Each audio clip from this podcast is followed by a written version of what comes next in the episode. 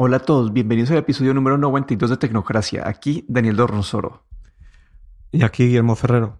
Bueno, en el episodio anterior dimos nuestros premios a los mejores celulares del 2019, concluimos el año y como resumimos lo que pasó ese año. Y con este episodio vamos a hacer como un poco lo opuesto. Vamos a, a tratar de mencionar todas las tendencias que se esperan este año y esto lo hemos podido empezar a ver gracias a los diferentes anuncios de compañías como Qualcomm, que ellos al, crear los procesadores para la gran mayoría de celulares del mercado, son los que establecen como que las, las limitaciones que van a tener estos sistemas. Entonces hoy nos queríamos dedicar como este episodio a mencionar todas las tendencias que esperamos ver este año en el mundo de los smartphones. Entonces yo quería empezar eh, eh, por uno que que ya hemos escuchado mucho y que empezó en el 2019, pero creo que el, año donde vamos a ver un gran impacto es el 2020, y es la tecnología 5G. Esto lo hemos mencionado en episodios anteriores. Eh, no en todo el mundo todavía hay redes 5G, por lo, que, por lo tanto celulares, tener celulares 5G no valía la pena,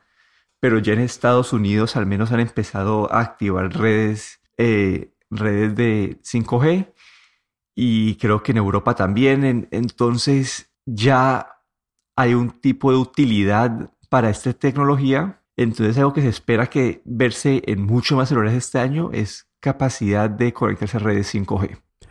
Sí, yo creo que esto va a marcar la tendencia de, este año y, seguramente lo veremos en el Mobile World Congress también en febrero.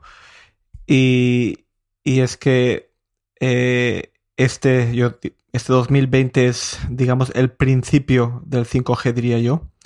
Vamos a empezar a ver el, 5G en, más teléfonos. El año pasado, pues, eh, teníamos algunos modelos muy concretos, como de un modelo de Samsung Note 5G que salió solo en algunos mercados concretos. Tenemos también algún teléfono de Huawei. hay un teléfono de Huawei. Luego también tenemos eh, eh, y algún, algún otro, algún otro, yo diría que unos cuatro o cinco teléfonos comerciales 5G. Y, y claro, este, el problema principal pues son los, los chips que todavía no están a punto, ¿no? Y lo que vamos a ver en este año es ya, pues, eh, sobre todo eh, el, el, fabricante más grande que es Qualcomm de chipsets, pues, adoptar los, los diferentes también diferentes estándares que hay en 5G o diferentes eh, frecuencias, porque el 5G es también algo un poco complicado, como lo fue el LTE o 4G en su, en su tiempo, pues hay muchas bandas, cada país tiene unas restricciones. En 5G tenemos eh, lo que se llama eh, centimeter wave o ondas de, centímetro y luego millimeter waves o ondas de, de milímetro. Y claro, depende de cada país, pues se han adoptado eh, estos millimeter wave o centimeter wave, hay, hay diferentes anchos de banda, bueno, es, es bastante, la tecnología es, es bastante compleja y, y, y, por eso estamos viendo también pues un, poco los, los, eh, los fabricantes de, de eh, como Qualcomm de, de, estos chipsets pues están también pues eh, tardando un poco ¿no? en, en, tener estos estos chips pues que funcionen eh, para cuantos más mercados posible. Y, este año, pues eh, vamos a ver sobre todo una, una bajada de también de precio de, estos, de estos chips, por lo que vamos a verlo en, teléfonos ya no solo de, alta gama, sino que también de, gama media. Pero pues eh, yo veo esto como todavía el, el, año, digamos, uno. El año pasado puede que fuese el año cero y este va a ser el año uno. Pero todavía pienso que nos faltan dos a tres años para que esta tecnología realmente despegue. Sí, y otra, otra tendencia que de hecho arrancó con el iPad Pro era la de el refresco de la pantalla, la actualización de la pantalla. Eh, el iPad arrancó con lo que llamaban ellos el ProMotion y era que se refrescaba en 120 Hz y es una experiencia pues mucho táctil, pues mucho mejor para el usuario. Después empezamos a ver esto en, los celulares de juegos como en el de Razer, en el, en el, de Asus eh, ROG. Y a, y, a, finales del año pasado ya empezó a entrar en otros celulares como en los como en el, en el Pixel y en los de OnePlus. Entonces algo que poco a poco ha estado llegando y es una de esas características de un celular que en verdad es un gran diferenciador, algo que hace, algo que hace la experiencia mucho mejor. Y se espera que, la verdad, que este año todos los celulares de clase de, gama alta tengan una actualización más rápida que de 60, que 60 Hz. Y lo que yo en verdad dudo, porque ya creo que Samsung va a salir con algo rápido, mi, duda en verdad es si Apple va a sacar algo de más de 60 Hz. Pues sí, esto es algo que, que le se echó un poco en cara a Apple en sus modelos Pro, ¿no? Porque solo 60 Hz, si, si en el iPad Pro que del año 2018 pues ya eh, teníamos una, una, pantalla con 120 eh, Hz de refresco. Y yo creo que, que el, uno de los problemas principales del refresco es también el consumo de batería. Y, y pues lo que han querido es, eh, en, en, este año pasado, 2019, pues se quiso maximizar la, la capacidad. Yo creo que luego, en, a medida que, los teléfonos móviles van progresando, también los procesadores van consumiendo menos energía, pues ya se puede llegar a, a poner estas pantallas de 120 Hz pues en, más celulares. Pero yo creo que Apple, eh, yo creo que estoy casi seguro que, este año pues eh, va a ir a 120 Hz, hace que la, experiencia de usuario pues sea mucho más suave, eh, mucho más realista y, lo hemos visto, como bien dices, pues en, los últimos, ah, en el último Pixel, por ejemplo, esta velocidad de, variable de pantalla que puede ir desde 90 hasta 120 Hz, creo que era, dependiendo de la aplicación y, del momento. Y yo creo que Apple va a tener que venir, mm, traer algo así parecido, ¿no? aunque sea, pues, puede que sea un, un refresco variable, pero sí que tiene que, que poder llegar hasta los 120 Hz, eh, creo yo. Y, y, como bien dices, pues eh, se va a convertir en, en un estándar de, de, la gama alta. O es, es, eso yo creo que este año pues, va a ser el, año de los 120 Hz en los celulares de gama alta. Listo. Y otra tendencia que también arrancó en el 2020 es que ya hay dos métodos claros de autenticación en el celular. Uno de ellos es como lo que conocemos como el Face ID, que es reconocimiento pues facial o de la cara a través de sensores como que infrarrojos y de la cámara. Y el otro es el sensor de huella. El sensor de huella, eh, ya lo, para ahorrar espacio, lo han puesto ya debajo de la pantalla. Han habido algunos problemas con esto, como que los de Samsung que se podía burlar hacer la, seguridad simplemente poner un protector de pantalla encima. Pero este año este, estos sensores de, huella bajo la, bajo la pantalla tienen un área de accionar bastante pequeña. Te toca poner la mano en el, en el lugar exacto y si, y si la pantalla no está prendida, pues no, es fácil saber dónde es. Entonces ahorita van a sacar sensores de huella bajo la pantalla más grandes que permite dos cosas. Una sería como que tener más espacio en donde poder eh, iniciar el celular o la otra es poder utilizar dos huellas al mismo tiempo, como que los dos dedos gordos, por ejemplo, para, para prenderlo y que te da un mayor, un nivel mayor de seguridad. Entonces, esas son las tendencias que pues, me, me motivan bastante, ya que puede ser una gran mejora para la experiencia de usuario y a la vez puede ser una mejora para seguridad. No sé, tener la opción, digamos, para mis aplicaciones de banco quiero tener que utilizar dos huellas para poder autenticar. No sé, algo así me parecería bastante interesante. Sí, aquí en, en, las, en, lo que es la, seguridad, pues eh, las huellas han, eh, han, ido evolucionando ¿no? al, a la parte de, reconocimiento facial este año pasado, pero, pero este, estos nuevo, nuevos o, nuevos eh, lectores de, huellas que son más grandes, como dices, hasta se pueden poner dos dedos a la vez, ¿no? Pues podrían aumentar esta, esta seguridad.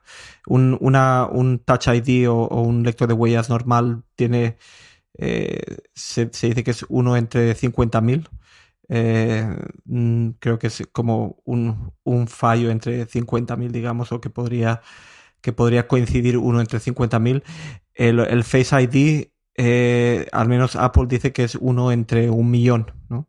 Eh, pues esto es bastante más seguro.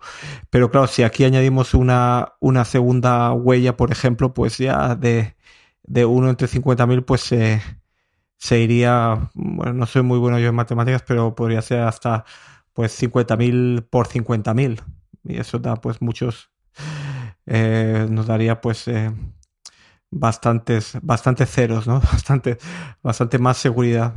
Eh, yo creo que, que se va, sobre todo se va a ir evolucionando hasta a, este lector detrás de la pantalla que hemos visto este año pasado, pues ha, ha, venido ya en bastantes celulares y yo creo que los, los fabricantes que se decantan por, por lo que es en esa tecnología, pues este año que viene todos van a tener el lector de huellas bajo la pantalla, creo yo.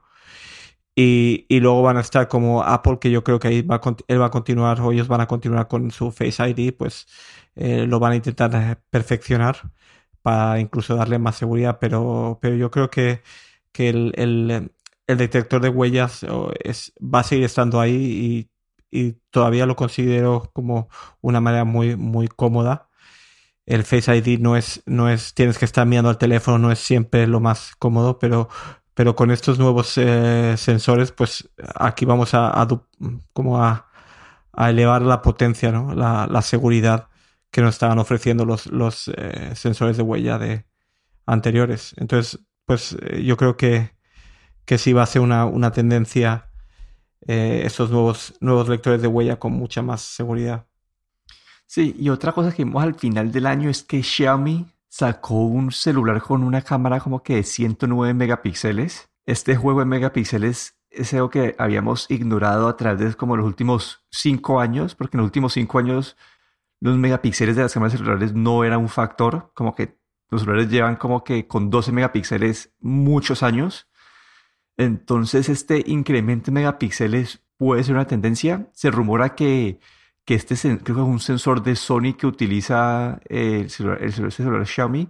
Bueno, no me acuerdo, no me acuerdo no me acuerdo quién es el sensor, pero eh, se dice que los nuevos celulares de Samsung lo, van a utilizar también. Entonces esto puede ser el comienzo de una tendencia que sea el incremento de los megapíxeles o del sharpness de las fotos de las cámaras. Y puede que así como el año pasado hubo tendencias con el lente macro, eh, con el lente gran angular, no sé si la gente vaya a haber alguna tendencia con lente macro. La verdad no la veo con lente macro porque creo que los usos son muy limitados.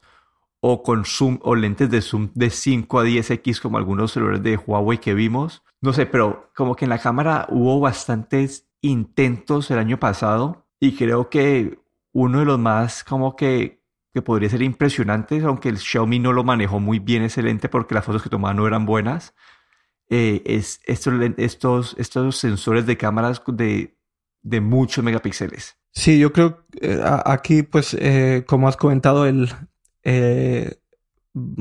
lo, lo, más importante creo yo que es, es, el sensor que va adentro, porque los megapíxeles después de todo son, son puntitos, pero si el, el sensor que hay detrás de la lente, pues, no capta tanta luz o capta más o menos luz, dependiendo de su tamaño, pues es lo que realmente hace la diferencia, ¿no? Eh, muchas, muchas veces pues parece que más, oye, más megapíxeles son, es mejor cámara, ¿no? Pero realmente es el, sensor, ¿no? El que marca, el que marca el, la calidad de la imagen. Pero como dices, pues eh, Huawei ya, ya tiene un sensor, un sensor, un sensor, un sensor un poco más grande de, lo normal y yo creo que esto es lo que eh, vamos a ver.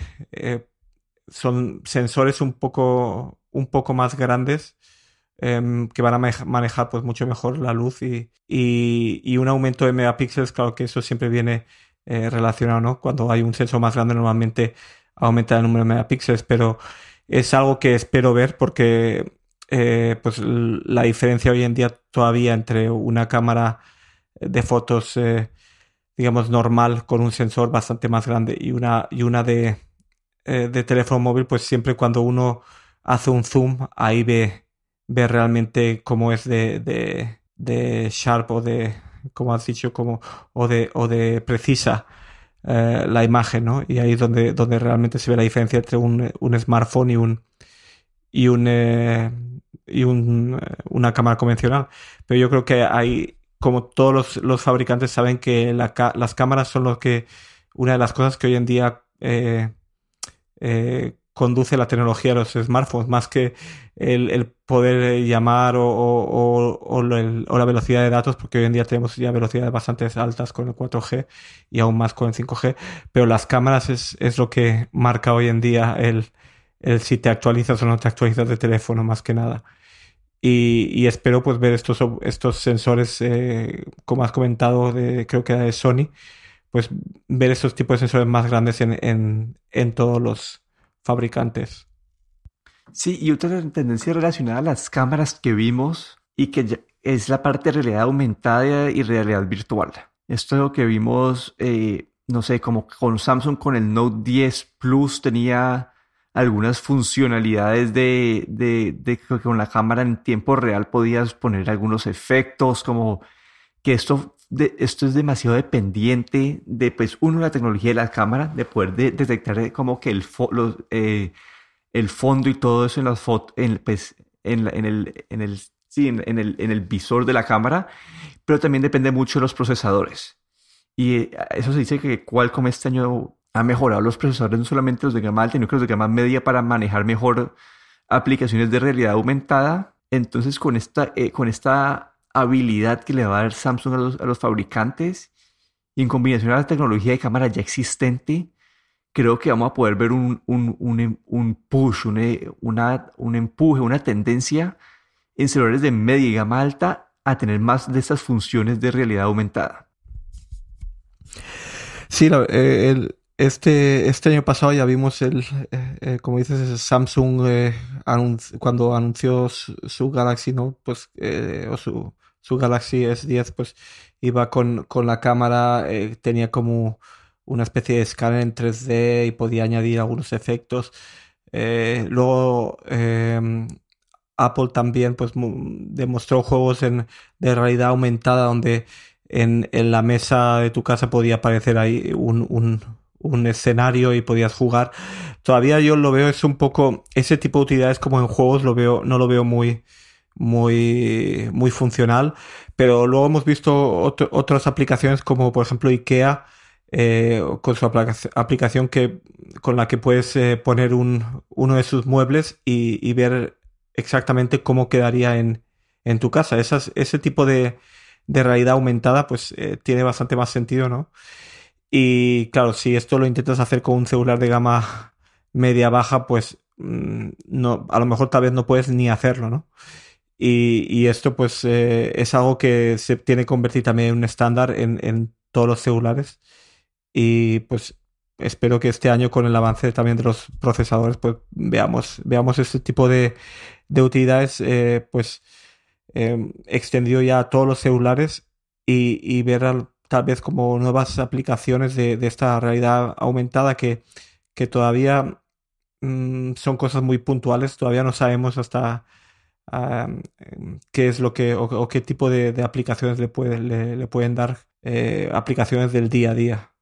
Sí, y bueno, y la última que yo tenía acá en mi lista, no sé si sea pues una tendencia en sí, pero era hablando del digital well-being, como que nuestra, de encontrar nuestro balance entre la vida no sé, la vida normal y la vida digital.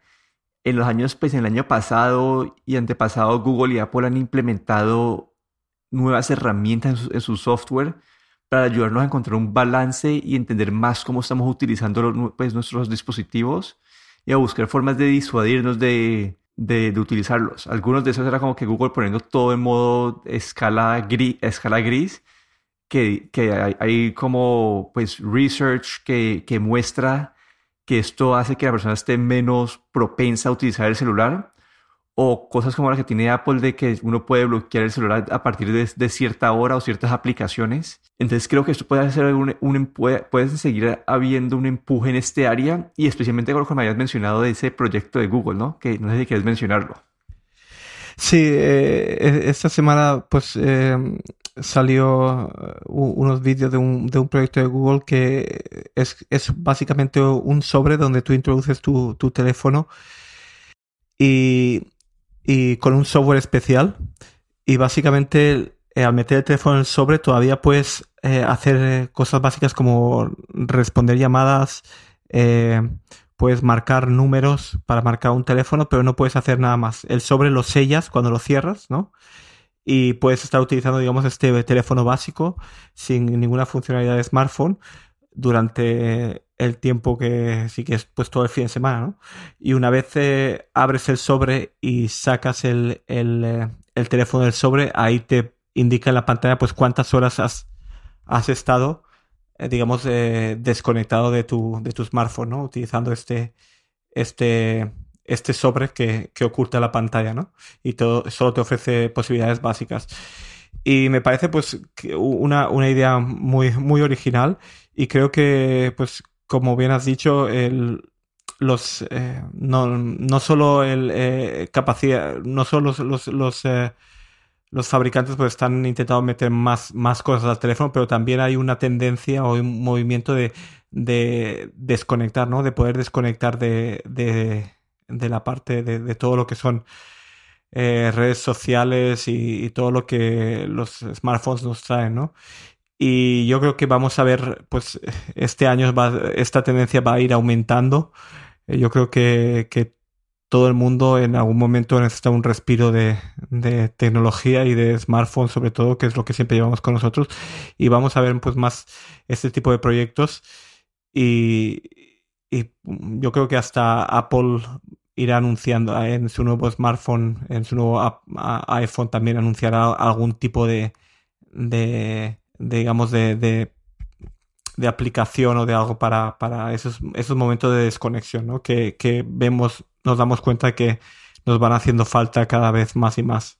Pero este proyecto del, del sobre, que eh, básicamente funciona solo con teléfonos Android y, y, te puedes bajar la aplicación, te puedes descargar la aplicación y, puedes imprimir el sobre y hacerte el sobre en casa. La verdad es que es algo bastante, bastante original. A ver si, si pudieses dejar el link en, en el, la descripción del, del podcast de esta semana.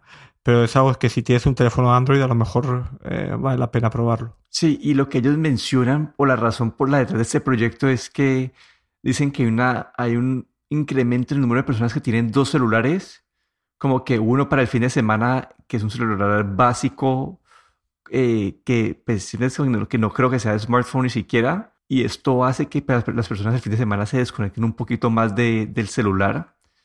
Entonces, no sé, me pareció interesante y es, es va alineado con, lo, pues, con todo lo de digital well-being que, que han estado implementando pues, estas compañías. Pero creo que sí, esas son las tendencias que hemos identificado que esperamos ver en el 2020.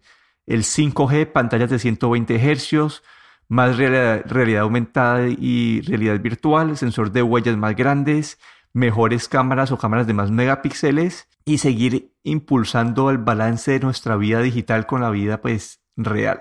No sé si tengas algo más o, o eso es todo por el episodio de hoy. No, nada más. Yo creo que esto, esto va a ser básicamente el, el 2020 y ese 5G que, que, está, que vamos a ver em, empezando, empezando este año. Bueno, entonces eso es todo por el episodio de hoy. Aquí me despido. Daniel Dorronsoro en Twitter en arroba de Dorron. Y aquí Guillermo en Twitter arroba galletero.